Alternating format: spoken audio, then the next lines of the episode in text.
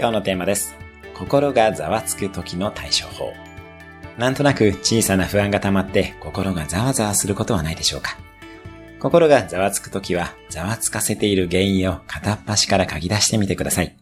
大なり小なり可能性のあることは全部書きます。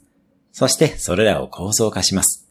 構造化とは何かが別の何かを引き起こしていないかの因果関係を見ていくことです。そして根本的な課題は何かを見定めます。意外と食事、運動、睡眠などができていないことがあるので必ずチェックしてみてください。また、ざわつかせている原因の3倍の数のうまくいっていることも書き出すようにしてください。